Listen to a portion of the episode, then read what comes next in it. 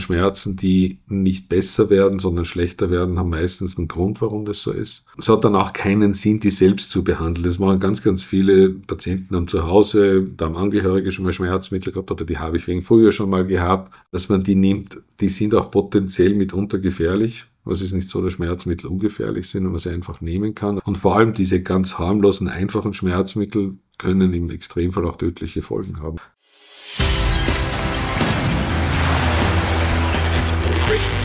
Gut zu wissen, der Erklärpodcast der Tiroler Tageszeitung. Hallo und herzlich willkommen zu einer neuen Folge unseres Gut zu wissen Podcasts. Heute wieder mit mir, Renate Bergdold. In Österreich leiden 1,7 Millionen Menschen an chronischen Schmerzen. Gehört ihr auch dazu und wisst vielleicht nicht weiter? Mein heutiger Gesprächsgast, der Leiter der Innsbrucker Schmerzambulanz Andreas Schlager, weiß, was es für Menschen bedeutet, an lang anhaltenden Schmerzen zu leiden. Er erklärt unter anderem, warum Schmerzen so vielfältig sein können, wie sich Männer und Frauen in ihrem Schmerzempfinden unterscheiden, warum eine Selbstmedikation lebensgefährlich werden kann und warum Schonung nicht immer das Maß aller Dinge sein muss. Bevor wir aber in unser Gespräch starten, gibt es wie gewohnt fünf Fakten zum Thema, die gut zu wissen sind. 20 Prozent der Menschen in Europa leiden an chronischen Schmerzen. In Österreich ist es beinahe jeder vierte. Mit einer höheren Lebenserwartung geht auch ein höheres Risiko einher, an schmerzhaften degenerativen Veränderungen des Stütz- und Bewegungsapparats zu erkranken und dadurch mit körperlichen Einschränkungen, Arbeitsunfähigkeit und dem Verlust an Lebensqualität konfrontiert zu werden. Aufgrund von Erkrankungen des Bewegungsapparats gehen der Wirtschaft alljährlich 660.000 Arbeitstage verloren. 50 Prozent der Schmerzpatienten und Patientinnen sagen, dass der chronische Schmerz ihr Berufsleben unmittelbar beeinträchtigt. Durchschnittlich 11 Prozent sind aufgrund ihrer Erkrankung arbeitsunfähig. Von den 30.000 Anträgen auf Frühpension pro Jahr gehen rund ein Drittel auf das Konto von chronischen Schmerzpatienten und Patientinnen. Kann dies verhindert werden, so bedeutet das laut Berechnungen des Bundesministeriums für Arbeit, Soziales und Konsumentenschutz eine jährliche Einsparung an Pensionszahlungen von 100 Millionen Euro. Wenn es gar nicht erst zur Chronifizierung des Schmerzes kommt, dann ließen sich laut Schätzungen des Grazer Joanneum Instituts ein Teil der jährlichen 1,4 bis 1,8 Milliarden Euro an Behandlungskosten einsparen. Aber wie kommt es überhaupt zu chronischen Schmerzen? Was kann man dagegen tun? Und wie sehen die Prognosen aus? Das und mehr kläre ich jetzt mit meinem Experten Andreas Schlager. Hallo, herzlich willkommen zur neuen Podcast-Folge. Heute bin ich in der Innsbrucker Schmerzambulanz beim Leiter Dr. Andreas Schlager. Danke für die Bereitschaft, dass Sie sich Zeit für uns nehmen. Gerne, ist mein Vergnügen und ein Bedürfnis. Herr Dr. Schlager, wenn man sich so viel mit Schmerz auseinandersetzt, wie geht man denn selbst persönlich mit dem Thema um? Verändert sich das Schmerzempfinden durch die ganze Erkenntnis, die man so hat? Eigentlich nicht wirklich. Also ich hoffe es zumindest, dass ich weder Hypochonder bin noch sonst irgendetwas, was Richtung Schmerzen geht. Man hat halt mehr Erfahrung mit Schmerzen, man weiß, wo man Schmerzen behandeln kann, wie man sie behandeln kann. Und natürlich ist man vielleicht ein bisschen früher dran mit der Schmerztherapie an sich selber, wie der normale Patient oder der normale Mensch. Aber ansonsten, zumindest für mich hat sich persönlich nichts geändert diesbezüglich. Man hat das Gefühl, dass immer mehr Menschen an Schmerzen leiden. Ist das nur ein subjektives Empfinden, weil das vielleicht mehr verbalisiert wird oder stimmt es tatsächlich? Es stimmt tatsächlich. Ursachen sind natürlich vielgestaltig. Auf der einen Seite nimmt unser Lebensalter, was ja schön ist, zu, aber dadurch natürlich auch die ganzen Abnützungserscheinungen, diese degenerativen Veränderungen der Wirbelsäule, der Gelenke etc. Mit zunehmendem Alter kommt die Osteoporose dazu, meistens bei Frauen. Das macht natürlich zusätzlich Bewegungsapparate Schmerzen.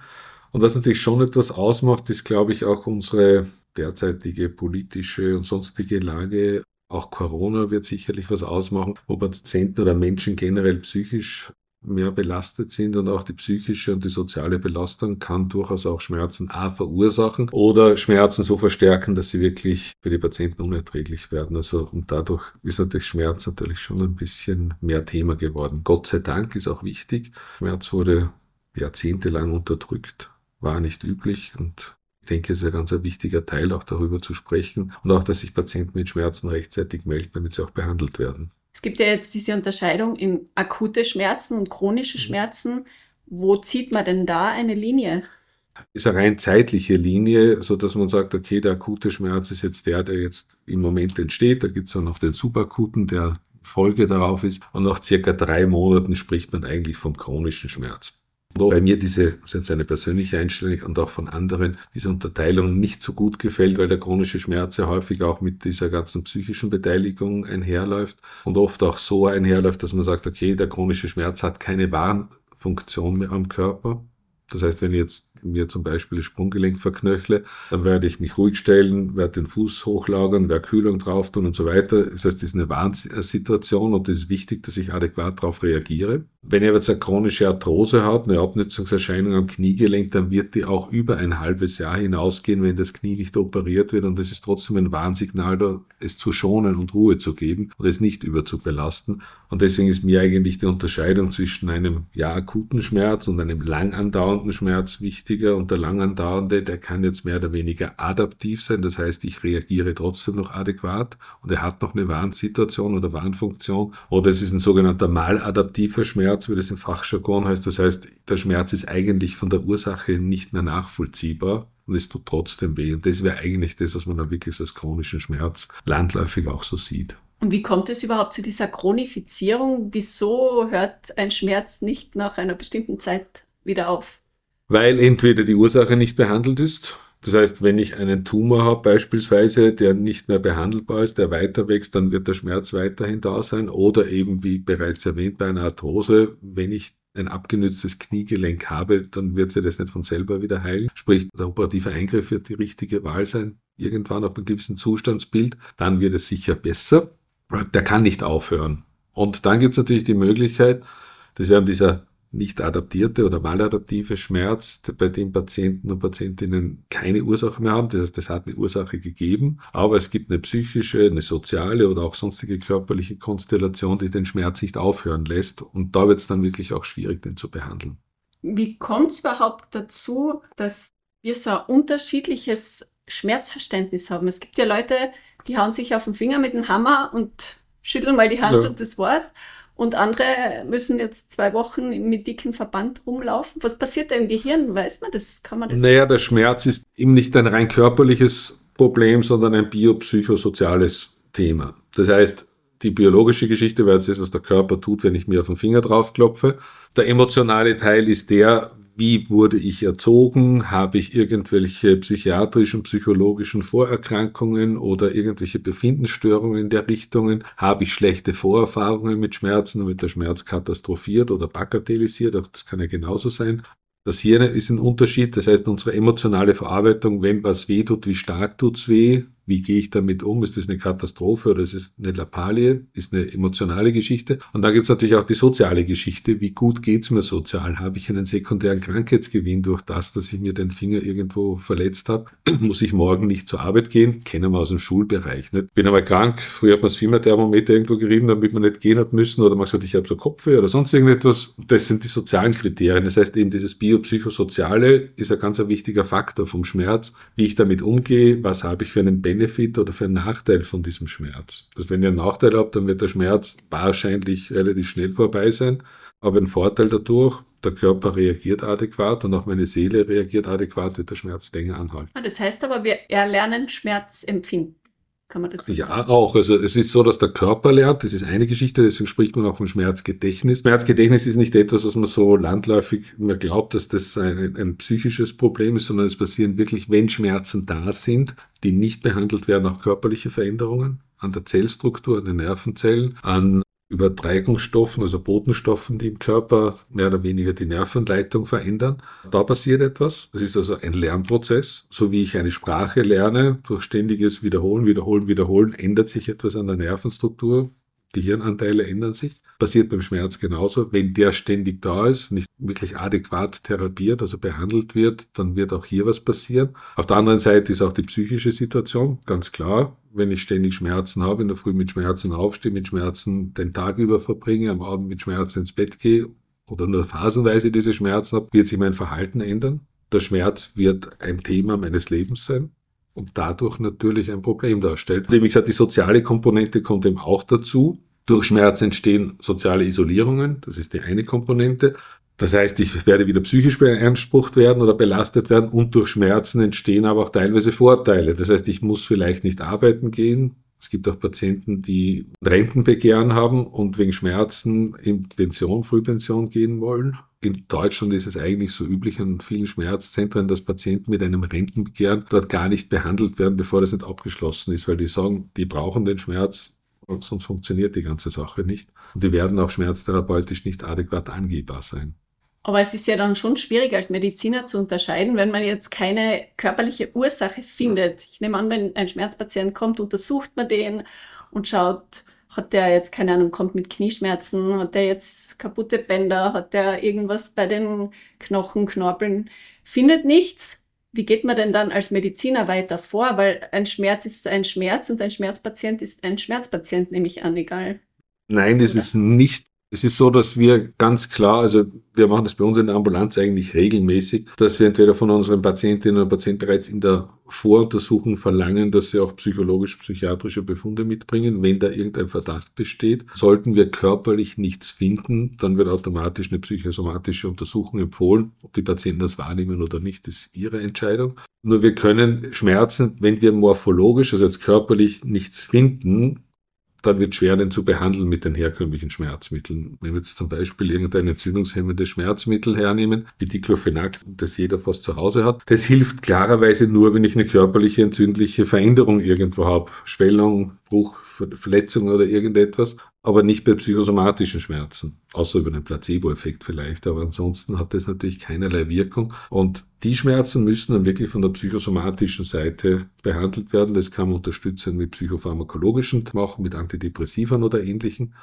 oder eben, wie gesagt, durch Lerneffekte, Verhaltenstherapien und so weiter, dass man von der psychischen Seite eben dieses biopsychosoziale Modell wird dann hier hauptsächlich auf die Psyche gesetzt. Oder wenn soziale Anteile dabei sind, wird auch ein sozialer Anteil mitbehandelt, Arbeitsplatzveränderungen, Adaptierungen, Familien, therapeutische Dinge. Es kann auch in der Familie ein Grund sein, warum man Schmerzen hat. Das muss man dann also mit hineingeben und dann wird das Körperliche praktisch in den Hintergrund und dann werden die Psychiater, Psychologen, Psychologinnen hier hauptsächlich ihre Arbeit finden und nicht mehr wir.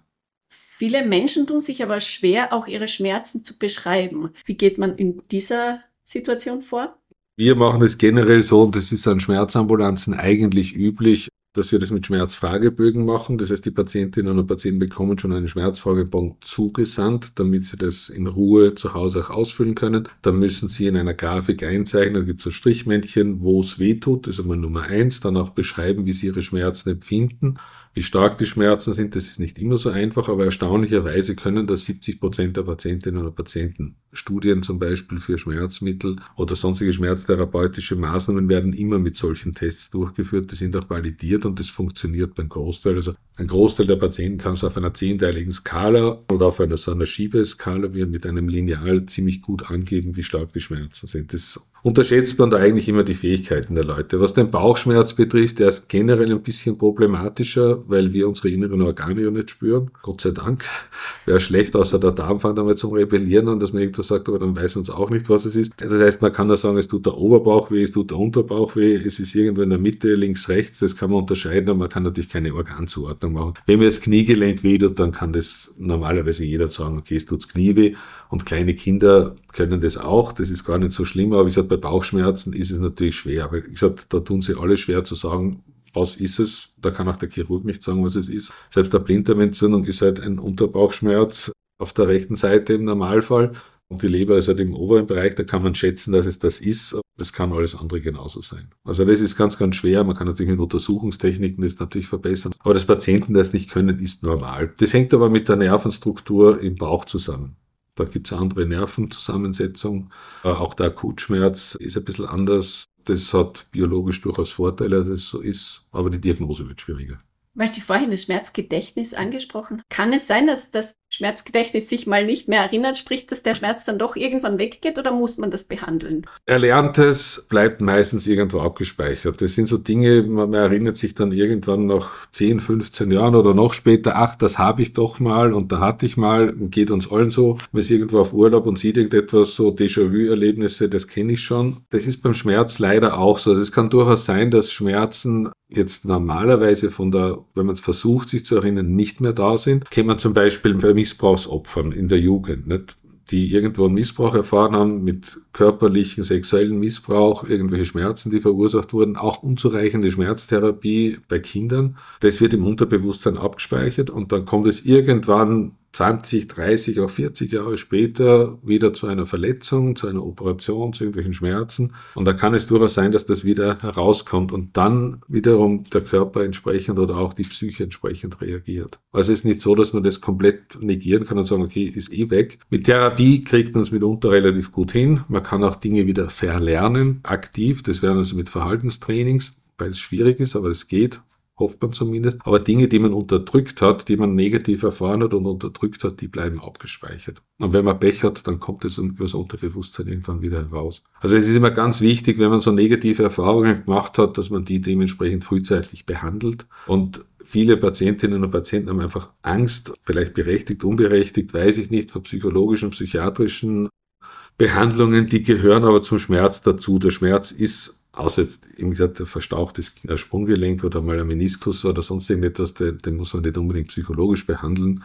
Aber wenn der chronisch wird, also langanhaltend, dann ist einfach dieses biopsychosoziale Modell wichtig und es gehört multimodal, wie man so schön sagt, behandelt unterschiedliche Fachdisziplinen, auch die Physiotherapie, eben die Ergotherapie etc. gehören da mit hinein, so dass man wirklich auf allen Ecken und Enden, die irgendwie den Schmerz positiv beeinflussen, eine Therapie macht. Und deswegen gehört die Psychiatrie und Psychologie genauso dazu, auch wenn es viele nicht verstehen. Alle wollen natürlich aber lieber einen körperlichen Schmerz wie einen psychisch ausgelösten Schmerz oder psychisch verstärkten Schmerz haben, weil jeder das Gefühl hat, ich bilde mir das ja nicht ein. Und jeder sucht nach einer klinischen Diagnose. Die werden wir bei den meisten Patienten auch finden weil jeder über 40 hat irgendwo, vor allem im Bewegungsapparat, Abnützungen. Das heißt, wenn ich einen 50-Jährigen in einer CT oder MRT-Untersuchung durchführe, dann werde ich dort was krankhaft Verändertes finden. Das ist aber ein Normalbefund. Das heißt ja nicht, weil ich dort was finde, dass dann auch wirklich Schmerzen da sind. Und es kann aber sein, ich finde nichts oder ich sage, es ist ein Normalbefund, da sind Schmerzen da weil Funktionen verändert sind, funktionelle Veränderungen da sind. Und das macht das Ganze halt nicht ganz einfach. Und wie gesagt, da ist halt einfach die, die Psyche ein ganz ein wichtiger Faktor eben mitunter, wo man eben nichts findet, dass man das einfach mitbehandeln lässt. Apropos Psyche, viele wissen ja am Anfang gar noch nicht, wann sie sich in ärztliche Behandlung begeben sollen. Am Anfang ist ja ganz oft die Einstellung so, ja, ist der Schmerz, der vergeht wieder, da nehme ich halt jetzt irgendwas oder kühle das jetzt, wie Sie es vorhin angesprochen mhm. haben. Aber wann ist denn der Punkt erreicht, wo man tatsächlich zum Arzt gehen sollte? Ist schwierig zu sagen, es hängt davon ab, wie gesagt, wenn jetzt nachweislich oder ich sehe, da ist was kaputt unter Anführungszeichen, weil eben das Knie massiv geschwollen ist, das Sprunggelenk massiv geschwollen ist, dann werde ich mir frühzeitig halt irgendwann mal nach ein, zwei Tagen spätestens, wenn nicht sofort, also je nachdem, wie, wie das Verletzungsmuster war, in ärztliche Behandlung geben oder zumindest einmal eine Untersuchung. Und das macht auf jeden Fall Sinn, weil da geht es jetzt gar nicht um einen Schmerz, sondern generell darum, dass da ein Band gerissen sein kann, irgendwas gebrochen sein kann. Dann läuft man eine Woche mit irgendwelchen minimalen Brüchen, das muss nicht immer gleich verschoben sein rum, ist nicht sehr sinnvoll. Also sobald als möglich, wenn das eine Kleinigkeit ist vom Verletzungsmuster her oder also mal irgendwo am Bauch irgendwo zwickt und zackt, weil man mal das Falsche gegessen hat oder weil man irgendwann einmal Blähungen oder sonstige Bauchschmerzen hat, wird man nicht gleich immer zum Internisten oder zum Chirurgen laufen. Aber wenn das nach zwei, drei Tagen nicht besser wird oder im Verlauf schlechter wird, auf jeden Fall abklären lassen. Das macht auf jeden Fall Sinn und Schmerzen, die nicht besser werden, sondern schlechter werden, haben meistens einen Grund, warum das so ist. Es hat dann auch keinen Sinn, die selbst zu behandeln. Das machen ganz, ganz viele Patienten am Zuhause, da haben Angehörige schon mal Schmerzmittel gehabt oder die habe ich wegen früher schon mal gehabt, dass man die nimmt. Die sind auch potenziell mitunter gefährlich was ist nicht so, dass Schmerzmittel ungefährlich sind und man sie einfach nehmen kann. Und vor allem diese ganz harmlosen, einfachen Schmerzmittel können im Extremfall auch tödliche Folgen haben. Es ist nicht so, dass das immer so ganz ohne ist. Okay, guter Warnhinweis. Ja, also alles, was rezeptpflichtig und verschreibungspflichtig mehr oder weniger ist und irgendwo in der Hausapotheke von Angehörigen irgendwo da ist oder von der Nachbarin da ist. Also ich kann mich erinnern von einem Bekannten, der dann gesagt hat, der hat sich irgendwo wege, dann hat er von der Nachbarin irgendein Opiat bekommen, nicht wissenderweise. Das hat mir immer geholfen, hat er genauso genommen. Nachher war er massiv schwindlig und das ist ihm nicht so gut gegangen. Nicht? ist halt nicht gut. Also ich gesagt, wenn ein Arzt oder eine Ärztin irgendwann was verschrieben hat für den Patienten für das gleiche Beschwerdebild, dann macht es Sinn, dass man es vielleicht wieder nimmt. Das ist okay. Wie gesagt, bei Opioiden würde ich vorsichtig sein. Also auch wenn man früher das einmal gehabt hat, dann ist das nicht für jeden Schmerz geeignet.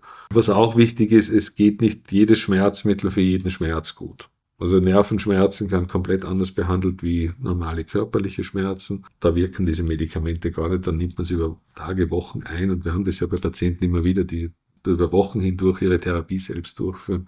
Und dann ist es ein riesengroßer Fehler eigentlich, den sie gemacht haben. Der Schmerz hat die Gefahr zu chronifizieren, man schädigt den eigenen Körper damit nicht so optimal. Das war jetzt ein gutes Stichwort. Es gibt verschiedene Arten von Schmerzen. Was unterscheidet man denn da in der Medizin? Ja, ganz grob unterscheiden tut man mal zwischen diesen rein körperlichen Schmerz, der im Fachjargon nozizeptiver Schmerz heißt. Das ist also der, wenn man das Sprunggelenk verknöchelt, der Meniskus irgendwo kaputt wird oder eben der Schlag mit dem Hammer auf den Daumen drauf, das ist der rein körperliche Schmerz. Der hat den Vorteil, dass er auf die normalen herkömmlichen Schmerzmittel gut anspricht und dann gibt es als Unterscheidung den der Hauptunterscheidung den sogenannten Nervenschmerz oder neuropathischen Schmerz. Da muss eine Schädigung irgendeiner Nervenstruktur im Körper da sein. Das kann jetzt sein, dass es irgendwo in der Peripherie, also weit weg vom zentralen Nervensystem, vom Gehirn, irgendeine Schädigung ist. Beispielsweise Zuckerkranke kennen das, so diese äh, diabetische Polyneuropathie, wo mehr oder weniger chemische Reaktionen und, und Giftstoffe die Nerven schädigen. Das ist ein reiner Nervenschmerz. Oder auch Leute, die einen Bandscheibenvorfall haben, die haben dann Rückenschmerzen. Das wäre teilweise ein sogenannter nozizeptiver körperlicher Schmerz, aber es tut auch die große Zehe oder die kleine Zehe und die Fußsohle weh, weil genau dieser Nerv da hinten im Bereich der Wirbelsäule komprimiert wird, also da kommt Druck drauf das heißt, der Schmerz ist ganz woanders, als eigentlich die Ursache ist. Und das ist sehr häufig bei Nervenschmerzen so, dass also nicht da, wo es weh tut, aber die Ursache liegt. Das wäre jetzt, wenn ihr Meniskus raus habt, dann, oder der rausrutscht oder mein Sprunggelenk verknöchelt, dann tut man Sprunggelenk weh oder das Kniegelenk weh. Bei Nervenschmerzen ist es häufig so, dass die Schmerzen woanders auftreten, als eigentlich die Ursache liegt. Also, wenn die große Zehe weh tut, dann ist es meistens hinten am Rücken im unteren Lendenwirbelsäulbereich ein Problem. Das ist einmal der riesengroße Unterschied in der Richtung. Die sind auch von der Schmerzcharakteristik anders. Die körperlichen Schmerzen sind eher ein bisschen dumpf, wiehend, pochend vielleicht, während die Nervenschmerzen eher brennend, elektrisierend sind, einschießend sind. Bei leichter Berührung ist schon weh, oder wenn man leicht drüber streicht, tut's weh. Und so eher sogar diese brennende Komponente. Und dann gibt es noch zwei Schmerzarten. Die eine ist relativ neu, das ist der sogenannte noziplastische Schmerz. Der ist 2017 erst von der Internationalen Schmerzgesellschaft mehr oder weniger definiert worden. Da gehören so spezielle Dinge rein wie das Fibromyalgie-Syndrom. Das ist so ein Ganzkörperschmerz, wo man keine wirkliche Ursache hat. Oder auch das komplexe regionale Schmerzsyndrom die Schmerzen beim Reizdarm zum Beispiel oder auch dieses chronische Beckenschmerzsyndrom, das oft bei Frauen, aber auch bei Männern auftreten kann, wo man keine genaue Ursache findet. Und trotzdem sind die Schmerzen da.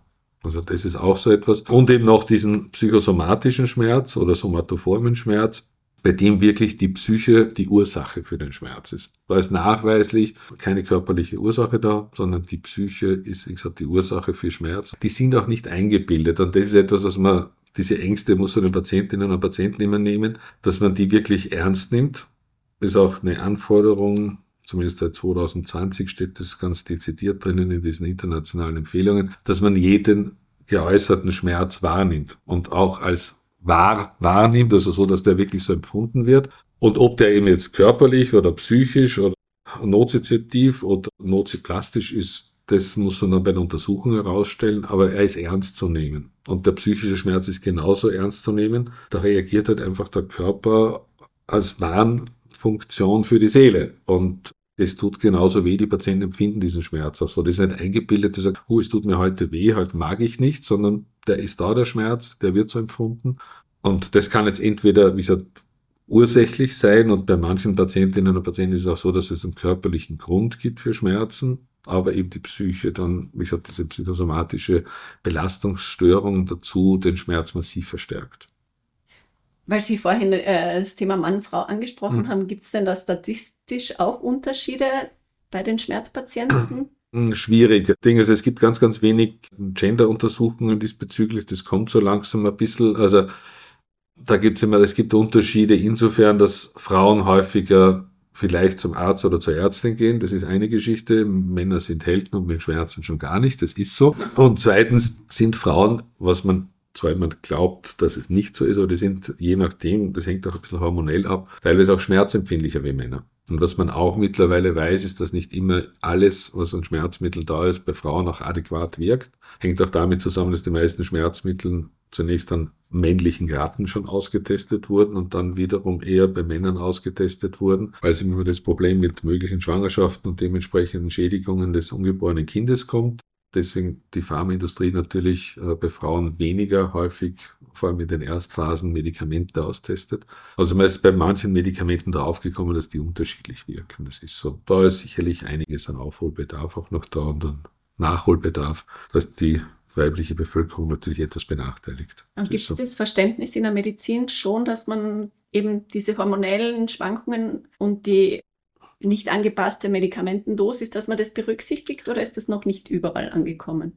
Es ist wahrscheinlich noch nicht überall angekommen, aber es ist im Entstehen, es ist im Wachsen. Es gibt auch ganz, ganz viele, hauptsächlich Kolleginnen, die sich darum auch bemühen, das Verständnis hier ein bisschen hinzubekommen. Das hängt natürlich klarerweise auch ganz, ganz viel davon ab, wie gut dann die Studiendaten sein werden, dass wir das dann wirklich belegen. Wir haben eine evidenzbasierte Medizin, also wir wollen das auch belegt haben, dass es so ist und nicht nur eine Emotion, vielleicht ist es so. Der Genderforschung gibt es ja einiges, das da im Laufen ist und ich glaube jetzt gerade bei den jüngeren Kolleginnen und Kollegen kommt es dann schon besser an. Aber der Schmerz ist ja sicher noch wie vieles andere sehr stiefmütterlich in die Richtung, das muss man schon sagen.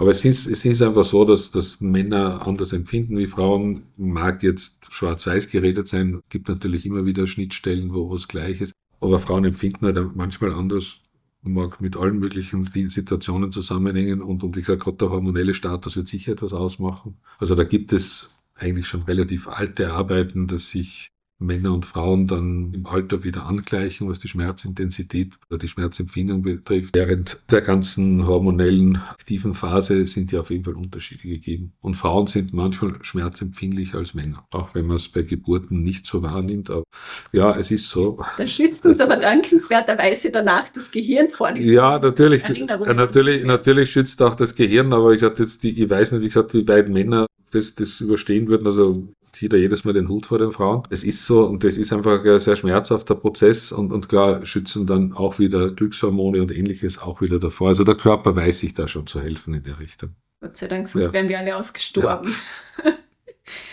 Was man immer auch als guten Ratschlag bekommt, wenn man über Schmerzen klagt, ist schon dich. Ist das noch gängig oder ist das überhaupt jemals gängig gewesen? Naja, es hängt davon ab, was es ist. Es gibt immer so ein Ding, natürlich Schmerz ist ein Warnsignal und das Erste, was man tut, ist mal Ruhe geben. Dann muss man mal abklären, was es ist. Es gibt jetzt gerade beim Rückenschmerz ganz klare Richtlinien, dass funktionelle Rückenschmerz, also wo nichts gebrochen ist, wo keine extremen Veränderungen da sind, Bewegung das Wichtigste ist. Also der funktionelle Rückenschmerz gehört bewegt der gehört ordentlich schmerztherapiert, weil es weh tut. Also wenn er einen Hexenschuss hat, der kann ordentlich wehtun. Aber das Schlechteste, was man da tun kann, ist Ruhe geben. Und eigentlich ist es schonende Bewegung. Also nicht dann wieder drauf losarbeiten. Das macht man natürlich nicht. Andere Gelenkschmerzen, wo man sagt, okay, unbedingt bewegen, weil ich brauche einen Muskelaufbau. Je mehr Muskulatur ich habe, desto mehr schütze ich mein Gelenk drumherum. Natürlich aufpassen, dass man das Gelenk nicht belastet und das beim Rücken das Gleiche. Wichtigstes Training bei Rückenschmerzen ist die ganze Stützmuskulatur, diese segmentalen Rückenmuskeln, den Beckenboden und die quere und schräge Bauchmuskulatur zu trainieren. Wenn ich das nicht tue und ich lege mich dann wie ein Couch-Potato hin und sage, oh, es ist mir geht so schlecht, ich habe solche Schmerzen, nehme so Schmerzmittel, tu aber nichts, dann wird das Ganze schlechter. Weil Ruhe geben natürlich die Muskulatur wieder vernachlässigt und dann kommen wir so einen Teufelskreislauf rein. Und das kennt man nicht. So bei Rückenschmerzen gibt es ganz gute Untersuchungen und auch Empfehlungen. Aber ganz klar, es braucht vorher eine ärztliche Diagnose. Ich muss auch wissen, warum ich diese Rückenschmerzen habe. Es kann natürlich klar sein, dass ich einen Wirbelkörpereinbruch habe oder dass ich, wie gesagt, aufgrund einer Verletzung irgendwo wirklich etwas schlimmer ist oder dass ich massiveren Bandscheibenvorfall habe und eine falsche Bewegung mache und so weiter. Also das gehört abgeklärt und wenn das abgeklärt ist, dann ist es ganz wichtig, dass man dann adäquat, wie gesagt, es gibt natürlich Dinge, wo man Ruhe geben muss. Wenn was gebrochen ist, wird man es ruhig stellen, ganz klar. Aber wenn das nicht so der Fall ist, dann ist Bewegung eigentlich eine optimale Geschichte dafür.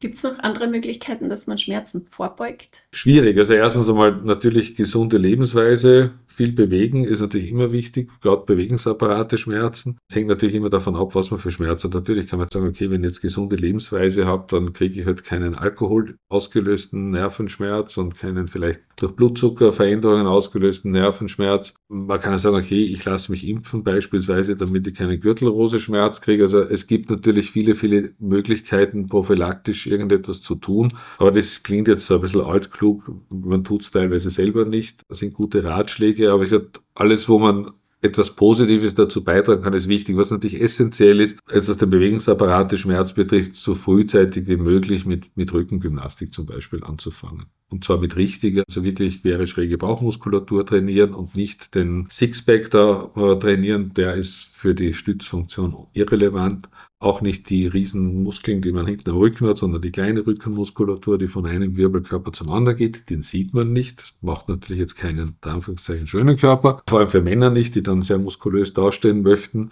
Und auch den Beckenboden sieht man nicht und der ist für Männer auch so ein bisschen ein Tabuthema. Frauen sind da eher dafür, aber ich sage, das ist eine Stützfunktion einfach für den ganzen unteren Rücken.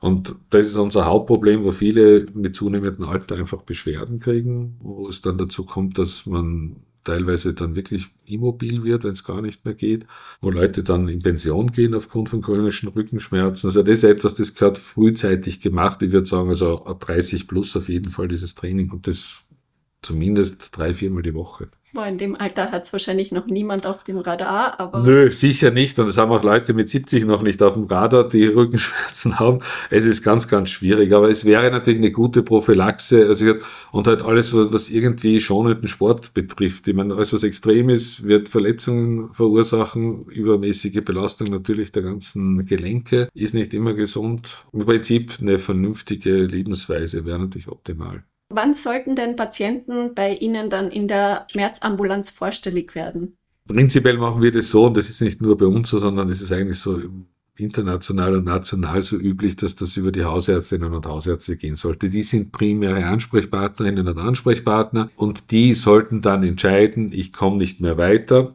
ich stehe mit meiner Schmerztherapie an, ich habe ein Problem mit der Schmerzdiagnostik. Es wird mir zu kompliziert. Wir haben natürlich viel mehr Zeit dafür. Also ich habe für eine Patientin auf jeden Fall nur eine halbe Stunde Zeit, während der Hausarzt das nicht machen kann. Normalerweise bei uns läuft es so ab, dass die eine Zuweisung kriegen, eine schriftliche, und wir denen dann einen Fragebogen schicken. Der Fragebogen kommt ausgefüllt wieder zurück. Ich setze mich hin, schaue mir das durch, was fehlt, was brauchen wir noch an Daten und an Untersuchungsergebnissen, damit es für die Patientinnen und Patienten so schnell wie möglich geht. Weil sonst kommen die her, schicke sie wieder woanders hin, damit das eine sinnlose Lauferei, dann drehen sie alle im Kreis. Dann machen wir dementsprechend noch Zusatzdiagnostiken und Therapieanstellungen je nachdem, wie komplex das Ganze ist, geht schneller oder weniger schnell. Aber wie gesagt, Schmerzambulanzen sind im Normalfall keine Akutambulanzen, wo ich jetzt hingehe und sage, ich habe mir jetzt gerade wehgetan und da gehe ich hin. Das können wir auch nicht abdecken, tun wir auch nicht, sondern wir sind wirklich für diesen chronischen, nicht gut therapierbaren Schmerz eigentlich zuständig. Und wie ist die Prognose? Je nach Mitarbeit des Patienten und je nachdem, wie früh die Patientinnen und Patienten kommen. Das hängt von ganz, ganz vielen Faktoren ab, wenn Patienten mit diesen multimodalen Systemen mitarbeiten, das heißt physikalische Therapie, psychologische Therapie etc. mitmachen, dann ist es super. Was wir nicht tun oder im Normalfall nicht tun, ist nur Medikamente verschreiben. Das ist nicht der Sinn der Sache. Hat sich auch als negativ erwiesen, sowas zu tun. Wir kennen es aus Amerika mit Opiatkrisen und so weiter. Also wir versuchen so gut wie möglich eben dieses multimodale System zu machen. Je mehr die Patienten da mittun, je mehr sie zu Hause selber tun.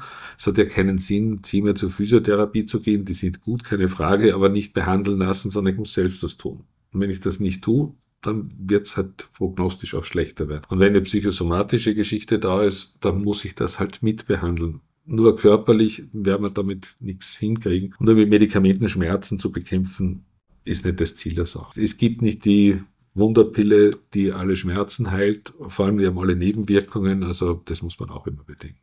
Sehr schön. Dann würde ich sagen, herzlichen Dank, dass Sie sich für uns Zeit genommen haben. Ich glaube, den einen oder anderen haben wir jetzt da draußen vielleicht erreicht. Ich hoffe es. Gerne.